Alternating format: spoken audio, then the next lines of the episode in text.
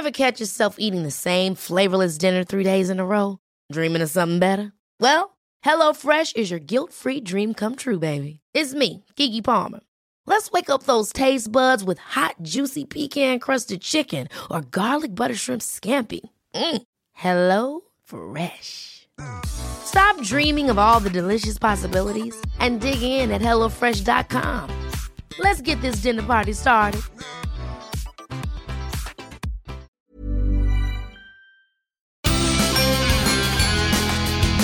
Hola, soy Hanna Fernández, profesional de la comunicación, emprendedora y apasionada del bienestar y del crecimiento personal. Bienvenidos a mi podcast. En cada episodio encontrarás charlas con grandes expertos que te ayudarán a alcanzar el bienestar físico, mental y emocional. ¿Estás listo? Vamos, yo te acompaño. Aquí comienza tu guía para vivir bien.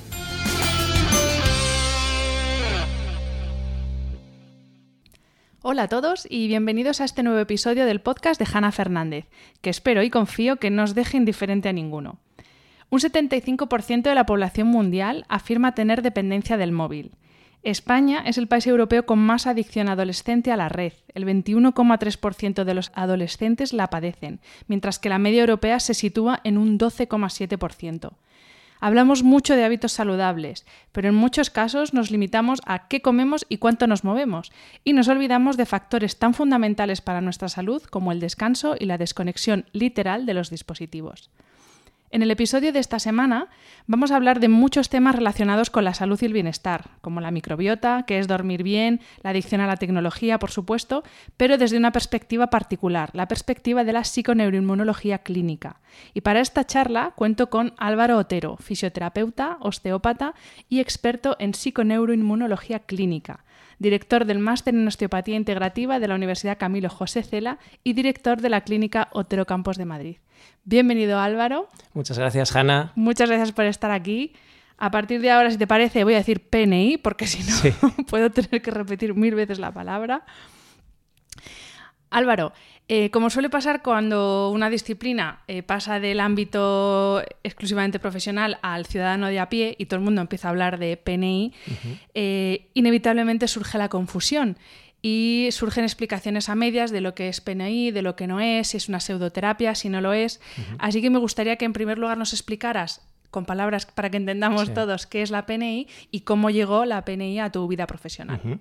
La psiconeuroinmunología es una ciencia que estudia los mecanismos de acción que están detrás de las patologías. Y desde la comprensión de esos mecanismos de acción hacemos intervenciones a través de los hábitos de vida saludables. Y cuando dices patologías, ¿exactamente a qué patologías te refieres? ¿Físicas? Eh, ¿De qué tipo? De todo tipo. La psiconeuroinmunología trata eh, sobre todo patología crónica, eh, desde problemas de tiroides, problemas digestivos, osteoporosis, hernias discales, problemas musculoesqueléticos, roturas fibrilares que se repiten constantemente. Entonces, esos desajustes que se están produciendo en el cuerpo, pues la psiconeuroinmunología busca los porqués, cuáles son las causas de ese final. Y decimos final cuando nos referimos a la patología en sí. ¿Cómo se relaciona la PNI con eh, la medicina occidental convencional y con eh, disciplinas más tradicionales como por ejemplo la fisioterapia. Eh, porque sí que es verdad que hay una corriente más tradicional que no acaba de entenderla como, como, una, como un abordaje clínico, sino que lo ve como una, algo más alternativo, por así decir. la psiconeuroinmunología, más allá de ser algo nuevo, es algo, es casi te diría, lo más tradicional que conozco y te podría decir que Hipócrates ya hacía psiconeuroinmunología. Al final, em, frases de Hipócrates era tener en cuenta cuando trates una patología, una enfermedad, al cuerpo como, como un todo y no dividirlo en partes. No, tiene mucho sentido. Y eso es lo que hace la psiconeuroinmunología. Entonces, más que ser algo em, nuevo, eh, simplemente recupera eh, pues esas teorías que pueden venir de Hipócrates y que tienen mucha conexión con otras disciplinas de la salud. Mm, pero para nada es una pseudoterapia, se puede considerar una pseudoterapia. Yo creo que incluso todos, eh, todas las áreas de la salud deberían tener un conocimiento y un enfoque global pues, de este tipo. ¿Y cómo se desarrolla una consulta de PNI? Porque me imagino que nos limitaréis a ver unos análisis o a ver una resonancia magnética, ¿no? No, le damos mucha, mucha importancia a la entrevista con el paciente. La primera consulta es, es fundamental, es muy importante, prestamos mucha atención en lo que nos cuenta el paciente, los síntomas que tiene el paciente, cómo se siente, su lenguaje verbal y no verbal. Eh, es muy interesante, es una práctica de la observación en, un primer momento. ¿no? E intentamos eh, relacionar todos los sistemas del cuerpo y, la patología de, la persona que nos visita con el contexto también que le rodea. Mm, eso es lo, primero que abordamos. A partir de ahí, eh, le hacemos partícipe del tratamiento explicándole qué es lo que le pasa, qué es lo que le ocurre, porque normalmente vienen con una necesidad de, saber cuál es el origen de sus dolores, de sus dolencias, de sus problemas, de su enfermedad. Eh, y a partir de ahí se le da esa explicación y por último ya damos unas eh, soluciones basadas en esos mecanismos de acción que están provocando la lesión o la patología. Mm. ¿Y esas soluciones incluyen eh, solamente, por ejemplo, tratamiento físico o también abordaje nutricional? ¿Qué tipo de soluciones? Sí, em, es a través de la nutrición, a través de tratamiento también manual, a través de, entrevista, gestión del estrés. Es decir, tenemos en cuenta todas las áreas. El propio nombre, aunque sea difícil, ¿no? Psiconeuroinmunología, pues, eh, pues nos hace ver pues, que tenemos en cuenta todas las áreas, todos los sistemas del cuerpo, el sistema inmune, eh, la parte social del, paciente, la parte emocional eh, de la lesión, de la patología, que también puede estar presente y puede impactar en que la patología o el dolor sea mucho mayor. Bueno, pues todo, todo, todo en conjunto. A propósito de esto que dices, es verdad que cada vez tanto pacientes como médicos somos más conscientes de que lo que nos pasa a nivel emocional y psicológico puede tener y muchas veces tiene una traducción a nivel físico y que ahora ya, eh, por ejemplo, un dolor de cervicales, podemos entender que no se debe a haber dormido mal en una mala postura, sino que puede tener un trasfondo, pues, por ejemplo, de tipo emocional o psicológico. ¿Qué evidencia científica tenemos de todo esto? Porque yo, lo, por ejemplo, lo digo porque lo he sentido, pero mm, ¿qué evidencia científica tenemos? Sí, eh, eh, hay mucha, mucha evidencia científica relacionando dolor y emoción. Diría, yo diría que no existe patología crónica sin emoción. Entonces la emoción eh, es algo importante, interesante. Por ejemplo, cuando nosotros sentimos miedo, eh, el umbral eh, es más bajo y entonces somos más sensibles al dolor. Eso después se traduce en una química, ¿no? se puede traducir en una serie de conceptos que se pueden explicar, eh, que quizás a lo mejor sean ahora un poco más eh, eh, rollo, quizás, pero, pero sí que impacta y hay mucha literatura científica que lo demuestra. Al final la emoción forma parte también de, de esa patología y tenemos que tenerla en cuenta. También se habla cada vez más, y aquí vamos a entrar en materia con uno de los temas que adelantaba en la introducción, de la relación que eh, existe entre nuestra microbiota y el estado de nuestra salud en general. Ya hicimos, por ejemplo, un episodio en este podcast con Chevy Verdaguer hablando precisamente de, la microbiota, también con el, doctor José Vigaray, y me gustaría conocer tu opinión eh, y cómo de especialmente determinante puede ser la microbiota en nuestro estado físico, mental y emocional, a partir de la experiencia que tú tienes con tus pacientes. Sí, en la actualidad eh, se está estudiando muchísimo el impacto de la microbiota en la salud, en, en todas las áreas de la salud y es muy interesante. Cada vez eh, bueno, hay más y más publicaciones y se está renovando cada vez eh, los conceptos y, cómo está implicada. Mm, no existe, desde mi punto de vista, no existe patología sin que haya un daño eh, o que tenga implicado un daño o un desequilibrio en la microbiota. Al final, la relación que tiene el ser humano y la microbiota es una relación mutualista, es una relación en la que tanto el ser humano como la, como la microbiota tenemos un beneficio o tenemos un beneficio. El tema es que eh, los hábitos de vida actuales, los hábitos de vida occidentales, eh, como el sedentarismo, el tipo de comida que nosotros eh, consumimos en la actualidad, el estrés, hacen que dañemos a esa microbiota. Y entonces esa microbiota deja de aportarnos todo ese beneficio eh, que, nos, que nos aportaba cuando estaba equilibrada. Mm. Mm, Tenemos que tener en cuenta que la microbiota tiene un montón de funciones a nivel inmunológico, a nivel digestivo, a nivel de la producción de neurotransmisores como la dopamina, la serotonina. Entonces, pues que haya un desequilibrio va a impactar en todo esto y en la creación de, de una patología de la salud.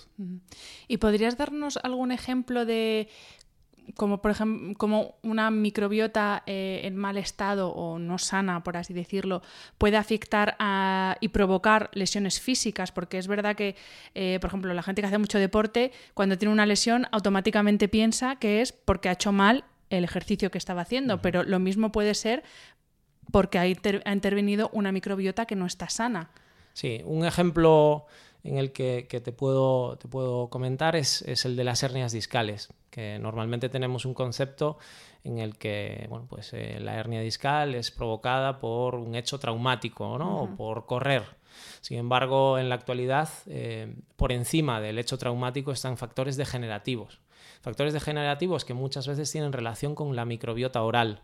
Hay una bacteria que se llama Proponium bacterium agnes que eh, está en la boca, se encuentra en la boca y a través de las encías se cuela a través de la sangre y se ubica en el disco intervertebral.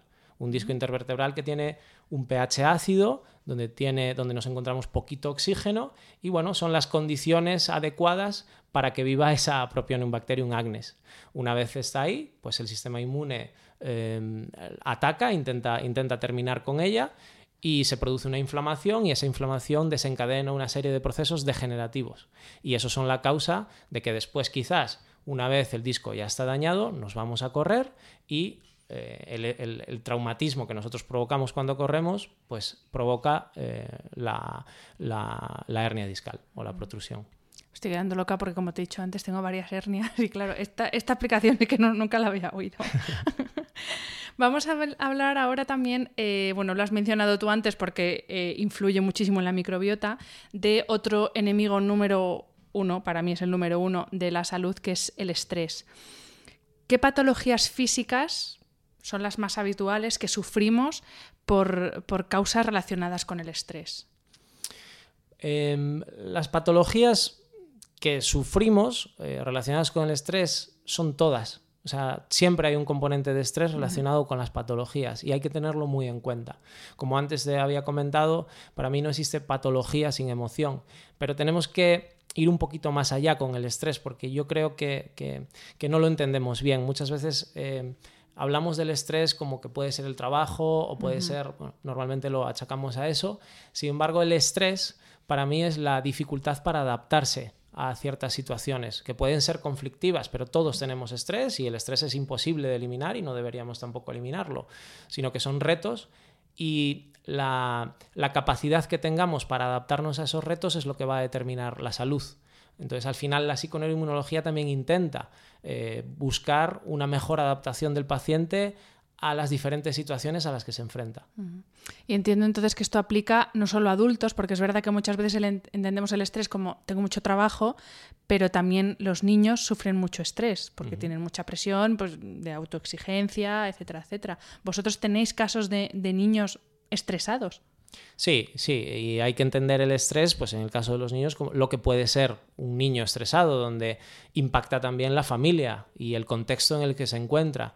Y a lo mejor el niño no es capaz de adaptarse al contexto en el que, en el que se encuentra y no tiene las herramientas.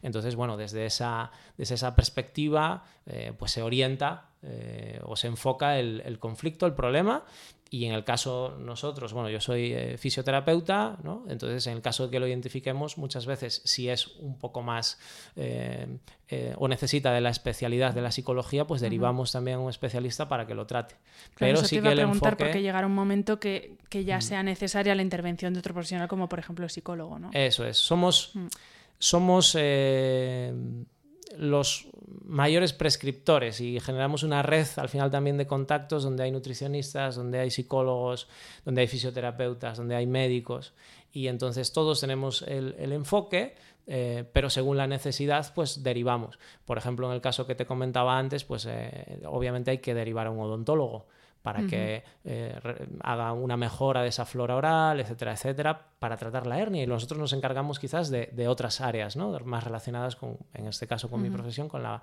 con la fisioterapia. Pero sí, entonces lo importante es entender y, y dar explicación a lo que le pasa a la persona y muchas veces las personas vienen con dolencias y acuden al fisioterapeuta, sin embargo yo a lo mejor detecto que es el contexto, en el caso que me preguntabas del niño, ¿no? o de los niños, es el contexto el que está generando mm, esos dolores o, esas, o esos desajustes o esos desequilibrios y entonces pues derivamos en este caso un psicólogo y demás. Y hablando otra vez de, cómo influyen pues, temas, por ejemplo, bioquímicos en, degeneración de tejidos, ¿qué otros tejidos, por ejemplo, se me ocurre ahora los, los sí, cartílagos, eh, que es como el otro tejido que también se habla mucho la gente que es deportista y que te acaban diciendo que, bueno, básicamente eso es normal que lo tengas destrozado porque es que hacen mucho deporte, pero también en esos casos puede ser que haya una causa que no sea únicamente que estás haciendo deporte, ¿no? Totalmente. Yo siempre recomiendo a mis pacientes el deporte, independientemente de la explicación de, no, o, la evitación, ¿no? que normalmente la medicina eh, pues va un poquito a evitar eh, el, el, traumatismo en cuanto a correr, en cuanto a no corras, no subas escaleras. Esos mensajes para mí te meten en la cronicidad. Entonces, si nosotros entendemos el porqué de la degeneración, eh, perfectamente podremos tener una vida normal. Mm, hay muchos estudios, además, hablando de cartílagos de rodilla, que demuestran que el impacto eh, de la carrera regenera y ayuda a regenerar el cartílago. Para mí el hecho traumático, el traumatismo, el, correr, el impacto, no es la causa de la degeneración. Eh, y si nosotros generamos un ambiente adecuado a nivel de cartílago articular, ese cartílago puede eh, frenar su degeneración e incluso podría podríamos ayudar a la regeneración. Se me van a caer las lágrimas, porque es que yo llevo años, hace, pues ya va a ser 10 años que dejé de correr, no, no, tanto, desde la última operación de rodilla, y precisamente es que es lo primero que te dicen, o sea, deja de correr, deja el impacto, porque no tienes una rodilla para correr. Pues... Y ahora de repente me está diciendo que lo mismo si corro se me regenera el cartílago, que se me van a caer las lágrimas. Como verás, soy un portento físicamente, soy un portento. Vamos a seguir hablando de deporte, en este caso de deporte mal hecho. Está claro que no hacer deporte y el sedentarismo mata, y esto es así y punto pelota, no tiene discusión. Pero es verdad que eh, el deporte mal hecho, y en este sentido ya no incluyo solo la técnica al hacer el deporte, sino no saber descansar y recuperar el cuerpo después de hacer deporte, puede ser también un detonante de patologías me gustaría que nos explicaras patologías evidentes que derivan de no tener un buen descanso, de no tener una buena recuperación después de hacer deporte, porque esto también hay mucha gente, mm. sobre todo ahora que estamos en una época que todo el mundo nos creemos atletas de élite y no tenemos en cuenta que la recuperación es tan importante como el ejercicio en sí. Sí, totalmente. Hay, por un lado, lo que identificabas, ¿no? El sedentarismo es una de las principales causas de muerte en el mundo, pero después, por otro lado, también nos encontramos con todo lo contrario. El exceso de deporte genera y aumenta el estrés oxidativo. Ese estrés oxidativo es la causa de la degeneración de los tejidos y activa eh, procesos inflamatorios. Entonces, eh, el descanso es obligatorio. Muchas veces nos encontramos deportistas de élite eh, donde el problema no es obviamente el sedentarismo, eh, el problema es el exceso, la falta de descanso. Entonces, hay que em, darle la misma importancia que, el moverse. El descanso es, igual de importante, o a veces incluso más, que el movimiento. Y en ese sentido, por ejemplo, ¿cuál es tu recomendación a la hora de hacer deporte? Porque se oye de todo, desde eh, hacer actividad física no digo no moverse, que es una cosa es tener una vida activa y otra cosa es hacer deporte, pero recomiendan hacer deporte en días alternos, otros recomiendan hacer deporte todos los días, otros por lo menos dos días de descanso a la semana. Eh, mm. ¿Qué hacemos? Depende, de, depende del deporte que practiquemos, habría que hacer un programa eh, donde haya actividad donde haya, y donde haya descanso. Entonces, dependiendo un poquito, habría que adaptarlo, dependiendo un poquito de lo, de lo, que, de lo que nosotros hagamos como deporte.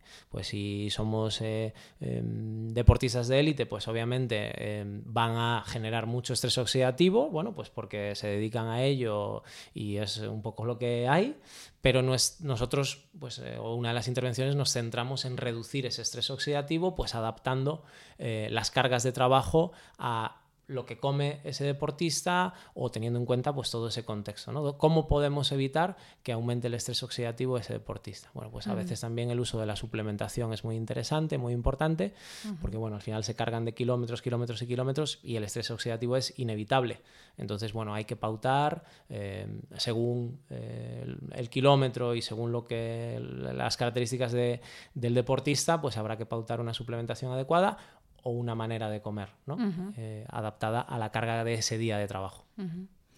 Em, eres doctorando, estás en proceso de doctorarte en fisioterapia.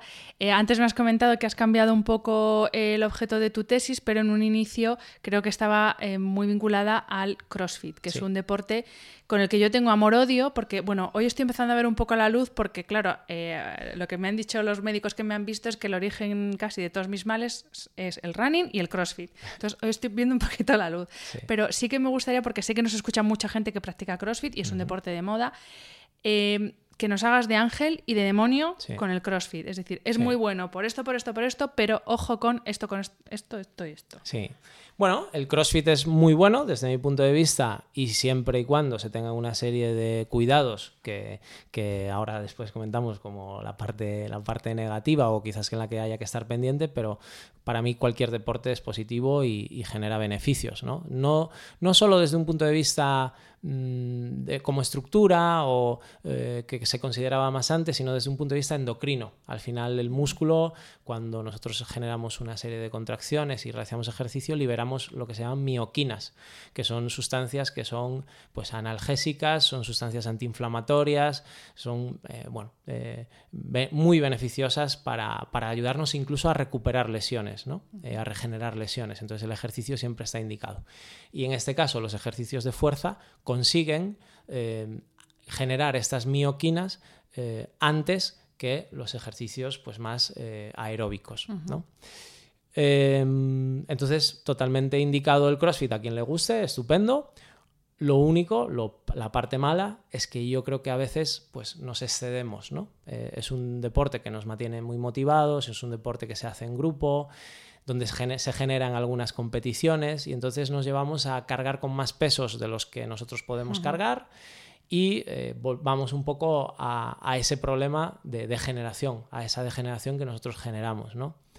Al final estamos eh, pasándonos de rosca, aumentando, pasándonos más ese umbral que nosotros tenemos, forzamos y el músculo al final o los tendones no lo soportan y aumenta mucho el estrés oxidativo porque no se pautan los descansos. Eh, vamos todos los días al CrossFit siendo algo que es muy exigente, un deporte que es muy exigente, no le damos el descanso, no nos damos el descanso adecuado, aparte de otros hábitos que quizás no estemos haciendo correctamente, y entonces ahí aumenta el estrés oxidativo, aumenta la degeneración, el daño del tendón y posibles roturas y daños como aparece al final en rodilla, hombros, con más frecuencia. ¿no?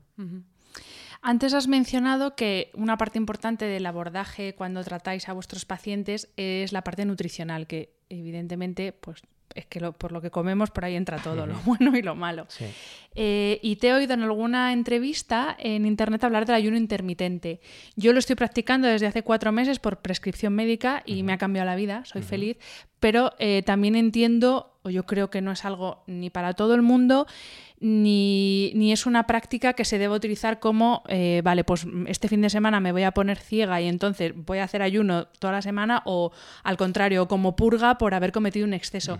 Vosotros, eh, obviamente cada caso es particular, pero por regla general, ¿para qué patologías y en qué casos recomendáis el ayuno intermitente?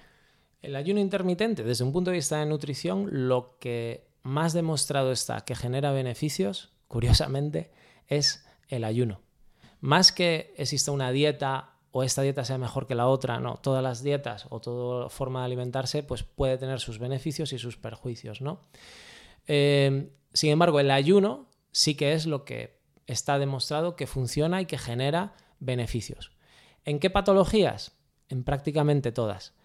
Eh, ¿Hay que hacerlo a lo loco? Para nada. Hay que entender qué conseguimos con el ayuno y adaptarlo a cada persona según la patología que tenga. No podemos eh, pretender que una persona, por ejemplo, con una resistencia a la insulina, una prediabetes, eh, te haga un ayuno de primeras de 16 horas. A lo mejor lo puede conseguir, eh, mm, pero, pero quizás había que, hay que pautárselo de una manera que sea progresiva, que sea cómoda para, para él o para ella, y, a partir de ahí, eh, bueno, eh, los beneficios son, son espectaculares. Ese ha sido mi caso, ¿eh? Yo pero empecé, claro, primero con 10 horas, 12 horas y ahora estoy en 14 horas, efectivamente. Eso es. Y importante, y es algo que nosotros nos dedicamos desde la psicoinmunología, es entender, ¿no? ¿Por qué vamos a hacer el ayuno? Si no tienes un motivo, entonces yo digo, no lo hagas. Es decir, nosotros siempre explicamos primero qué es la, patología, en qué consiste la patología y cómo impacta el ayuno en ese mecanismo que te está llevando a la patología. Entonces, es, el hacer el ayuno tiene un porqué. Eh, eh, pongo un ejemplo. Eso te iba a pedir un eh, ejemplo para entenderlo. Por ejemplo, a nivel de cartílago, ya que estamos hablando mucho, el ayuno intermitente lo que consigue es mejorar la producción de un transportador de glucosa que se llama GLUT1, y ese GLUT1 transporta glucosa al cartílago articular. Es decir, es como que lo nutre y induce la producción de colágeno tipo 2, que es el colágeno más flexible. Entonces, esto significa que si nosotros estamos comiendo constantemente y no dejamos periodos de ayuno, ese transportador deja de producirse. Y nutriremos, a lo mejor, o produciremos otro tipo de colágeno, el colágeno tipo 1, que es mucho más rígido. Pero ahí ya estamos generando un desequilibrio entre un colágeno más rígido y un colágeno más flexible. Y ahí es donde aparece pues patología, ¿no? Entonces, eh, en este caso, pues entendemos qué beneficio va a tener el ayuno en un proceso degenerativo de cartílago y pautamos el ayuno para mejorar la flexibilidad de ese cartílago. Entonces, y la nutrición de ese cartílago. En el caso de ya no tanto ayunar de forma voluntaria, pero por ejemplo, yo ahora, desde hace cuatro meses, soy una gran defensora de si voy, lo que voy a comer es una mierda y lo estoy comiendo solo pensando en un hipotético mareo, es mejor no comer y lo mismo me puedo pasar hasta las 6 de la tarde que no como y solamente tomo infusiones, agua y café. Pero yo me he dado cuenta de que a mi cuerpo eso le beneficia más que comerme cualquier cosa o beberme cualquier zumo azucarado. Desde un punto de vista eh, profesional, ¿Esto lo recomendáis? Porque es verdad que, se, por ejemplo, eh, con el tema del desayuno, que el desayuno es la comida más importante del día. A veces es mejor o más interesante no desayunar en vez de tomarse un croissant con un zumo de, de brick o vete a saber de qué. O, no, o es más importante el hipotético mareo que te puede dar si no desayunas.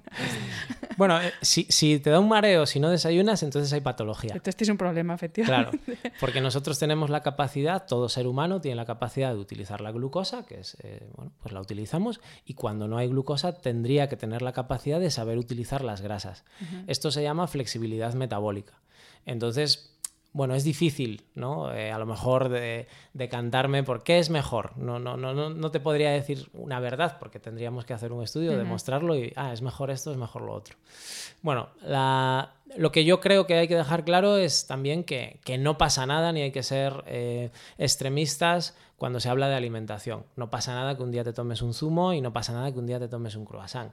Creo que la clave está en, el equilibrio.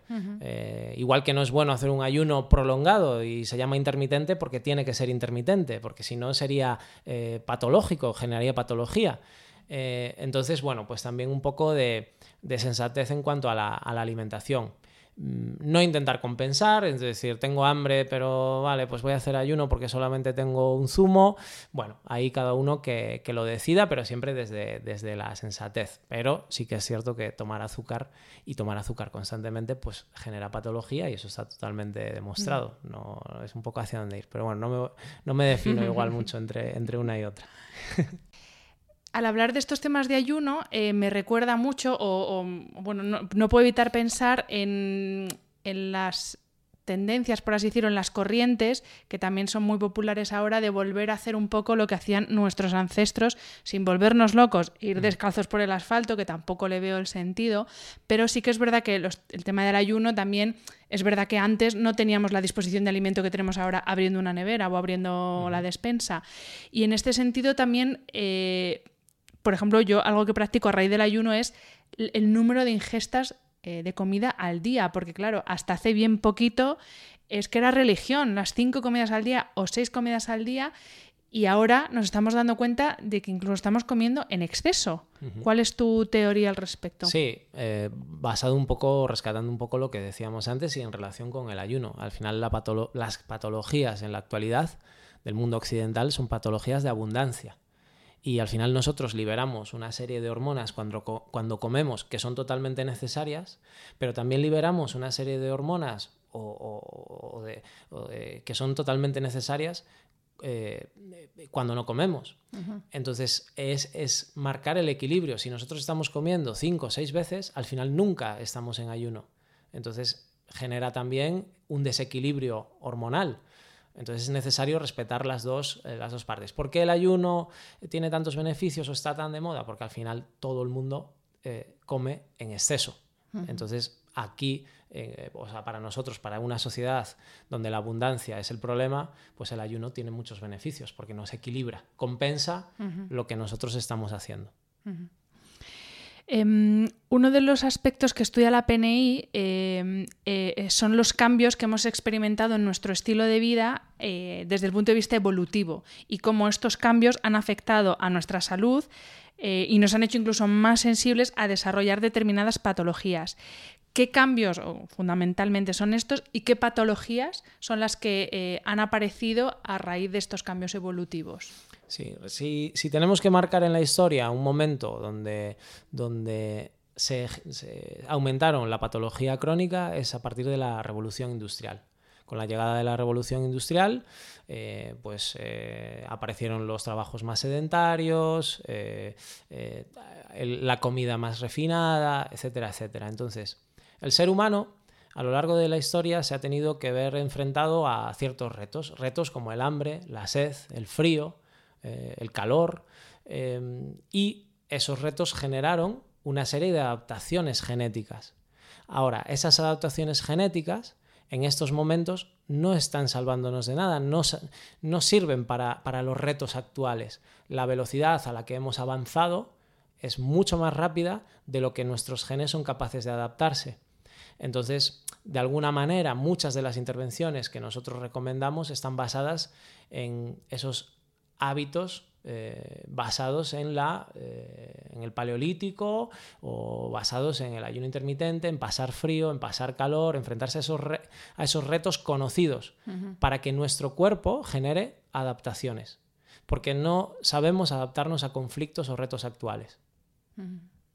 También hablando de, pues eso, de lo que teníamos antes y que ahora no tenemos, eh, no recuerdo ahora mismo exactamente el dato, tiene que ver con la vitamina D, pero creo que prácticamente todos tenemos déficit de vitamina D los meses de invierno porque eh, hemos vuelto a la cueva, en el sentido figurado, porque es verdad que estamos en casa metidos y de casa vamos al metro, del metro a la oficina y no nos da el sol. ¿Qué patologías veis vosotros que, o, bueno, sí, o qué degeneración o, no sé, qué, consecuencias veis vosotros en consulta de esta falta de exposición al sol? Hmm. La vitamina D tiene infinidad de funciones. Una es la, modulación del sistema inmunológico, entonces todas las patologías relacionadas con eh, sistema inmunológico puede ser alergias, puede ser la dermatitis, eh, pues están detrás o están detrás un déficit de vitamina D. Ojo, no como único factor, sino como parte de esos eh, múltiples factores que desencadenan la patología. También hay muchos estudios que desarrollan el déficit de vitamina D con la esclerosis múltiple, porque la vitamina D también ayuda a producir mielina, es un productor de mielina. Entonces, bueno, pues a partir de ahí, pues se estudia, se ven los mecanismos que están detrás, Obviamente sí que es cierto que hoy en día todos estamos muy bajitos de vitamina D. No se sabe muy bien qué valores son realmente de referencia a tener en cuenta, pero bueno, cada vez más sí que, aparece ese déficit, que debemos de compensar. Así que gente a las calles a que nos dé el solete. Vamos a entrar ahora a hablar de lleno con el tema que da título a este episodio, que es el de la adicción a las tecnologías. Justamente eh, la semana pasada, en el episodio que hacíamos con el doctor Martín Loeches, hablábamos de que el cerebro humano es un cerebro hipersocial y claro, con la aparición de Instagram eh, nos ha venido de Dios a ver, porque es una forma de estar todo el tiempo conectados a otras personas, de estar, eh, sí, de, tomar las acciones que sean necesarias para sentirnos que formamos parte del grupo, pero claro, todo esto tiene, eh, tiene problemas y problemas serios. ¿Los likes son una droga? Totalmente, te, diría que el like eh, que vemos en, las redes sociales son endorfinas que, se producen ante una búsqueda que estamos generando cuando subimos una foto o subimos un vídeo. Eh, el like es la endorfina y la búsqueda de ese like es la dopamina. Entonces, eh, totalmente está eh, totalmente relacionado con el sistema de recompensas y los, las personas probablemente que, que creen este tipo de, de redes sociales y, las interacciones que tenemos con las redes sociales sepan y conozcan estos, este sistema de recompensas y eh, no es casualidad que el like sea el like o que eh, tengamos que hacer refresh eh, como lo tenemos que hacer cuando estamos con el Instagram. Está todo totalmente pensado. Si hablamos, ahora que he comentado lo del refresh, simplemente tenemos que, que darnos cuenta de que ese gesto con el dedo de arriba abajo simula lo que es una máquina tragaperras. Ostras, totalmente no lo había pensado. Exactamente. Entonces ahí se produce ese loop de dopamina. Y corrígeme si me equivoco, pero este proceso que nos explicas está totalmente relacionado con el estrés que hablábamos antes y ese estrés con patologías que desarrollamos mm, antes o después, pero las acabamos desarrollando, ¿no? Es como el círculo vicioso. Sí, eh, exactamente. El, cuando nosotros producimos dopamina o a la hora de producir dopamina, se activa el sistema nervioso simpático. Y con el sistema nervioso simpático se activa también el eje hipotálamo pituitario adrenal, que es el que produce cortisol. Como estamos conectados 24 mm, horas prácticamente, eh, mm, producimos cortisol y tenemos el sistema nervioso simpático activo las 24 horas, generando un desequilibrio entre cortisol y melatonina, que nos sonará la melatonina como una hormona que sirve para descansar, para dormir. Así que, eh, obviamente, redes sociales fuera del dormitorio. Exactamente, fuera del dormitorio y dosificar el uso de las redes sociales. Yo siempre hablo de que quizás haya que hacer, igual que hablábamos del ayuno intermitente, una desconexión digital intermitente. Totalmente. Eh, Álvaro, háblanos de cómo influye esta alteración de todas estas sustancias, que en sí mismo las sustancias no son malas, lo que es malo es tenerlas locas perdidas. ¿Cómo afecta a la calidad de nuestro sueño? Yo esta semana eh, lanzaba una pregunta en Instagram que me he quedado loca, porque eh, te digo, el 99% de las personas que me han escrito no duermen bien. Y han sido muchas. y, y, pues eso, casos de me despierto a las 4 y ya no me duermo, me despierto constantemente. Obviamente cada caso es un mundo y las causas serán las que sean, pero ¿cómo afecta la alteración de estos ciclos hormonales en nuestro descanso y en nuestro sueño? Eh, pues lo que genera es ese desequilibrio, ¿no? Al final tenemos hormonas que son diurnas y hormonas que son nocturnas. Si nosotros tenemos que situar al cortisol eh, en, el día, eh, es una hormona que se produce pues justamente cuando hay sol, cuando hace sol. Y la melatonina es cuando cae la oscuridad. El problema es que cada vez estamos alargando más el día. Mm, no por la luz que existe, pero hay luces artificiales, hay estímulos constantes que nos están provocando que ese cortisol, como hablábamos antes de las redes sociales, por ejemplo, eh, esté, produciéndose constantemente y el cortisol eh, producido de una manera crónica genera desajustes. Por ejemplo, cuando producimos cortisol de una manera crónica se reducen los transportadores de serotonina. Entonces eso ya podría ser una de las causas que nos podrían llevar a la depresión. Entonces, ¿cómo le explicáis vosotros a una persona en consulta que te dice que la única alegría de su día es cuando llega a casa por la noche, se pone una cerveza y se pone Netflix hasta las 2 de la mañana? Que mucha gente que. Pero, y no lo digo con, ningún tipo de menosprecio, pero es verdad, es que hay mucha gente que su rato de desconexión es eso. ¿Tú cómo cambias ese patrón, ese comportamiento? Eh, es, es, difícil, ¿no? Hablar de una manera general. Habría que, que entender. Nosotros nos mm. dedicamos a entender el, al paciente y entender, bueno, por qué solo existe ese momento de desconexión también. Y obviamente que si ese problema, eh, ese, ese, desajuste o, o, esa desconexión genera patología, por lo menos dárselo a conocer, porque muchos somos bueno, o somos inconscientes, ¿no? En cuanto a, y esto sí que afecta a mi depresión, afecta que yo eh, alargue mi día más de la cuenta, afecta a mi depresión. Es que nadie me lo ha dicho. ¿no?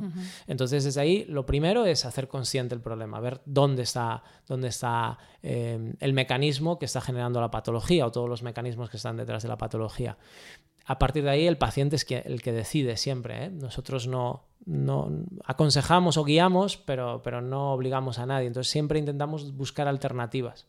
Entonces habría que personalizar cada caso, pero bueno, entiendo que muchas veces esa es la dificultad, ¿no? que ciertos pacientes busquen pues, una alternativa a ese beneficio que le está dando el estar conectados. Esto que dices de explicar el por qué es que me parece tan fundamental porque, bueno, yo era fumadora hace mucho tiempo y además eh, bestia, o sea, yo llegaba a fumarme dos cajetillas al día y no conseguí dejarlo hasta que fui a un curso del ayuntamiento en el que un médico me explicó físicamente qué pasa cuando tú te fumas un cigarrillo. Y en ese momento yo fui capaz de hacer el razonamiento de decir, vale, me encanta fumar, me sigue gustando el olor a tabaco, no es una cosa que me disguste, pero sé que no es bueno por esto, por esto, por esto. Y quizá muchas veces es el propio paciente, ¿no? El que no ejecuta el cambio, pero porque no lo entiende. Y dice, ¿por qué me vas a decir tú que Netflix es malo si a mí me encanta ver aquí un capítulo tras otro sin parar? Sí, eso es.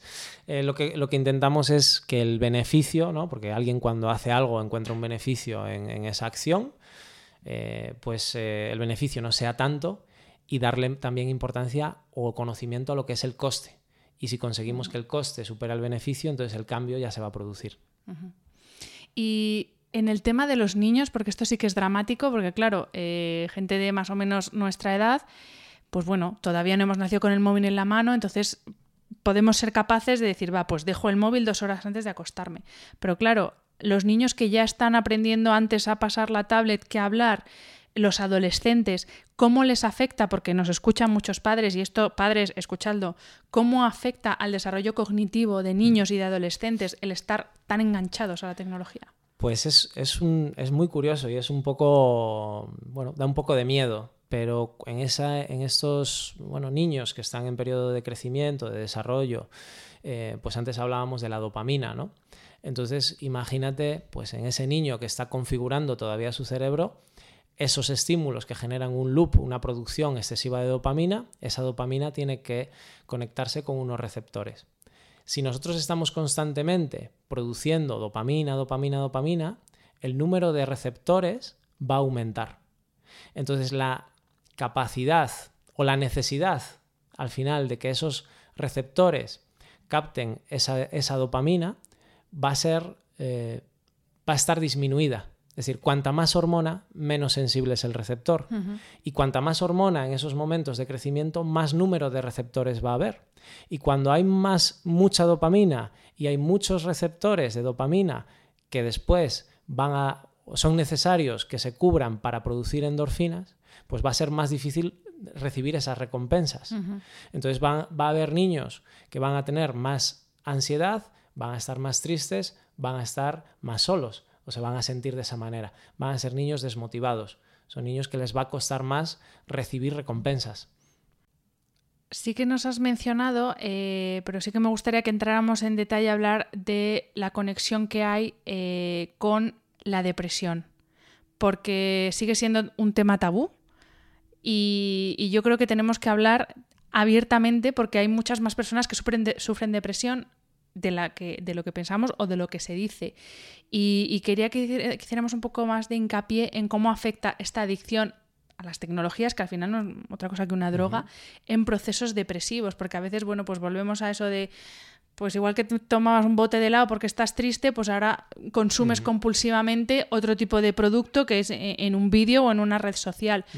¿Cómo funciona ese proceso de la depresión para, para que entendamos y para que muchas personas que lo mismo se sienten regular digan, mm, por lo mismo tengo que ir a un psicólogo. Sí. Sí, hay que, hay que tener en cuenta esa parte emocional, esa parte de psicólogo, y luego hay que tener en cuenta otros factores. En este caso, bueno, pues también esa, esa relación con las redes sociales que estábamos hablando y también una relación con la microbiota que también hablábamos antes. La microbiota en el intestino se produce el 80% de la serotonina. Entonces, teniendo la depresión como un déficit de serotonina, tenemos que tener en cuenta a ese intestino cómo está. Por otro lado, también tenemos que tener en cuenta procesos inflamatorios. La inflamación puede estar detrás de la depresión, porque esas citoquinas inflamatorias que se producen bueno, por diferentes causas, entre ellas la alimentación, eh, van a em, bueno, hacer una serie de interacciones que van a impedir que el triptófano se convierta en serotonina y la serotonina en, melatonina. ¿no? Entonces impacta doblemente en el déficit de serotonina y en el déficit de melatonina. Entonces también impacta en el sueño. Entonces entramos en una cadena. Hay que tener en cuenta todos los factores inflamatorios, inmunológicos. La depresión no es no es em, solamente se queda en el déficit de serotonina, sino nosotros lo que buscamos es el porqué de ese déficit de serotonina y puede estar detrás que nuestros hábitos o los hábitos que nosotros estamos llevando a cabo eh, puedan estar desencadenando un mecanismo que dificulta la producción de serotonina.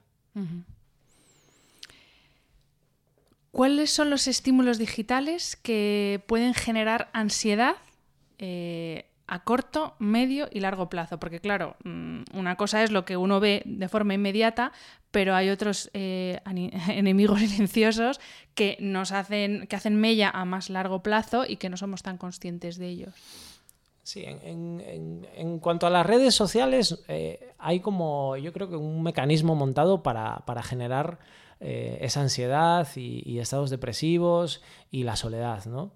Em, como decíamos antes, ese gesto de refresh que induce un loop de dopamina, eh, el doble check también que aparece, ¿no? Pues esa ansiedad porque lo den o que aparezca, pues esa, eh, inicia una búsqueda, ah, espero que me, me lea. Em, el, circulito que aparece también cuando estamos esperando a que se cargue una página, también genera una producción de dopamina.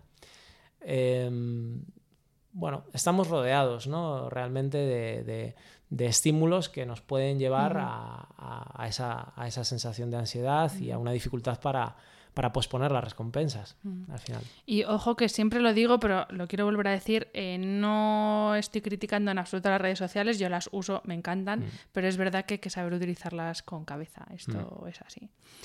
Eh, ¿Cómo podemos entonces minimizar el impacto, más allá de mm, controlar el uso de las redes sociales, cómo podemos minimizar el impacto que tiene la tecnología en, nuestra salud? Porque lo que no podemos hacer, o sea, no somos monjes mm. tibetanos, o sea, no podemos vivir sin tecnología porque está aquí, es muy útil y, es el entorno en el que vivimos. Pero ¿cómo podemos minimizar esos impactos negativos? Bueno, al final eh, hay, que, hay que integrar eh, todos los hábitos de vida dentro de, mejorar la capacidad para controlar esa ansiedad. ¿no? Si nosotros somos capaces de controlar eh, lo que comemos, también seremos o estaremos más capacitados para controlar eh, bueno, pues el, uso de las redes sociales. Yo creo que hay una conexión ahí en, las adicciones a las redes sociales y las adicciones a lo que puede ser una, el azúcar, etcétera, etcétera. ¿no? Yo creo que, o el consejo que yo doy ¿no? a, las personas que, pueden tener adicción a las redes sociales, que eso se, puede mm, determinar por el tiempo que tú usas las redes sociales, más o menos si usas entre 6 y 9 horas las redes sociales a lo largo de la semana, ya se podría considerar que, eres adicto a las redes sociales. Entonces, la única manera de disminuir la producción de dopamina para que no haya ese, proceso, ese desequilibrio en el sistema de las recompensas, es dosificar el uso, es que no hay, no hay otra manera, ¿no?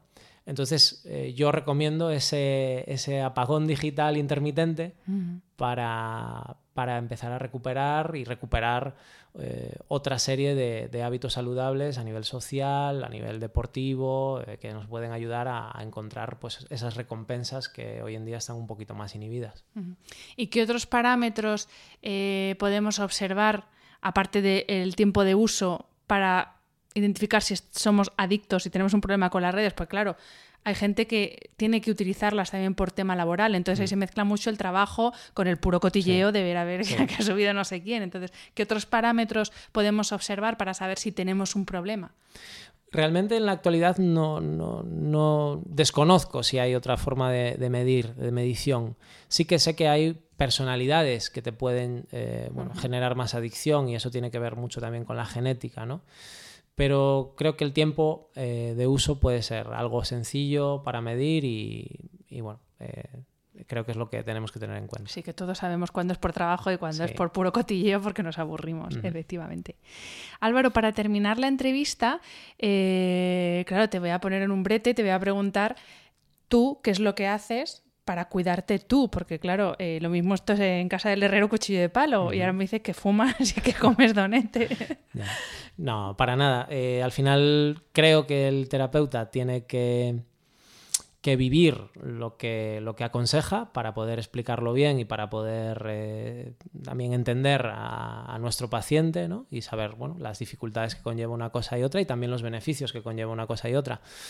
Entonces, bueno, eh, también lo que decía al principio, ¿no? que no hay que ser extremista, yo tampoco, o intento no ser extremista, depende de los que me conozcan, pues dirán que sí o que no, pero creo que, que, sí, hay que practicar ayuno intermitente, hay que intentar hacer deporte en la medida de lo posible, no hay que, que eh, plantearse objetivos que no se puedan cumplir, simplemente el movimiento es necesario, uh -huh. hay que tener una serie de cuidados en la alimentación, eh, bueno, y eso pues eh, lo practico y, y, también os digo, pues de vez en cuando pues no lo practico, pero porque decido no practicarlo y para mí la definición de salud o cuando veo un paciente que digo, bueno, pues yo creo que ya llegamos a ese punto de curación, ¿no? En cuanto a tener en cuenta esa ansiedad de la que hablábamos, es que, bueno, pues cuando ve un dulce, eh, la flexibilidad se determina en cuanto tiene un dulce encima de la mesa o algo que le gusta mucho o el pan que le gusta mucho, pues decide comerlo y a veces decide no comerlo, ¿no? Es decir, eh,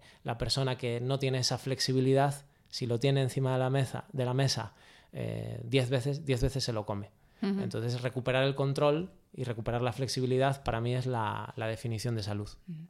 Y en esa definición de salud, ¿qué papel tiene eh, la vida en comunidad, el contacto social y no a través de las redes sociales, sino el contacto piel con piel? Totalmente, el, el, contacto piel con piel es, es necesario, eh, está demostrado además, y bueno, desde mi profesión, la fisioterapia, el masaje, el masaje, la terapia manual genera oxitocina. Al final es, es eh, una hormona de la felicidad, ¿no? Y estimula el sistema nervioso parasimpático, eh, que es contrario al simpático. Entonces uh -huh. nos relaja, nos lleva a un estado de calma, genera analgesia. Entonces es muy conocido el piel con piel en los, en los bebés con sus madres. Uh -huh. Y el mismo efecto hace en los adultos. Entonces no, no debemos de, de, evitar ese contacto porque los beneficios son espectaculares a nivel de dolor y a nivel de felicidad uh -huh. y a nivel de analgesia y tiene un contacto también eh, eh, con el sistema inmunológico, ¿vale? Uh -huh. Antiinflamatorio. A propósito de esto que dices, yo soy súper fan de Robin Sharma y bueno, él es como tiene un mogollón de rutinas para muchas cosas y una de las rutinas que él tiene es eh, dos masajes de 90 minutos a la semana y eso es como un no negociable para él. Y ahora que lo has dicho digo, ves, es que Robin Sharma es que es sabio este hombre. Exacto. O 20 segundos de abrazos. Efectivamente, también. Quererse más también es importante, sí, sí, es muy bueno para la salud. Pues eh, Álvaro, para quienes nos están escuchando, eh, ¿dónde pueden encontrarte? Física y digitalmente si quieren sí. contactar contigo? Pues en www.oterocampos.com, ahí esa es mi web. Eh, ahí pueden consultar mi dirección, mi número de teléfono. Y Tienes la consulta en Madrid, ¿verdad? Exacto. En Madrid me pueden encontrar. Y, y bueno. Y también y en estás en Instagram. En Instagram, en arroba otero barra baja campos, me encontráis. Fenomenal, Álvaro. Eh, pues muchísimas gracias por gracias compartir eh, tu experiencia, tu conocimiento y bueno, espero que no sea la, la, última vez que vienes a este podcast. Muchas gracias, Hanna, y gracias por, por la invitación y por contar conmigo. Y a todos los que nos escucháis, como siempre, gracias por estar al otro lado y hasta la semana que viene. Un abrazo. Si te ha gustado el episodio, déjame una reseña en Apple Podcast o en cualquiera de las plataformas donde se emite. Me ayuda mucho conocer tu opinión y tus sugerencias para este programa. También puedes escribirme a través de mi página web, hanafernandez.es, donde encontrarás las notas sobre cada episodio y recursos adicionales, y a través de mi cuenta de Instagram, hanaecr. Y si quieres apoyar económicamente este proyecto, puedes hacerlo a través del link paypal.me barra podcasthana. Mil gracias por estar al otro lado y hasta la semana que viene.